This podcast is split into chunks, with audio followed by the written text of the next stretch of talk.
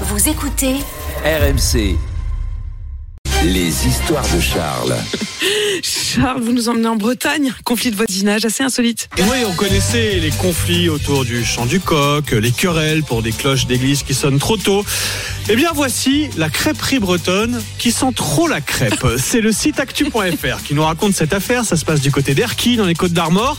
Il y a deux ans, un couple ouvre une crêperie dans une petite rue, mais quelques mois plus tard, ils reçoivent un courrier d'un voisin qui se plaint, je cite, de la gêne olfactive causée par la crêperie. Il, évo- il évoque les nuisances dues aux fumées et aux odeurs de crêpes.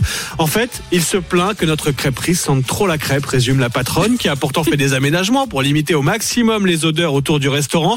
Mais rien n'y fait, les courriers d'avocats se multiplient. Après l'échec d'une médiation à la mairie, c'est désormais la justice qui, qui va devoir trancher dans quelques semaines cette épineuse question. Est-ce que la crêperie bretonne sent trop la crêpe? Il y a un sondage qui pourrait aider la justice à trancher. Quand on demande aux Français quelles sont leurs- leurs odeurs préférées, ils répondent 1.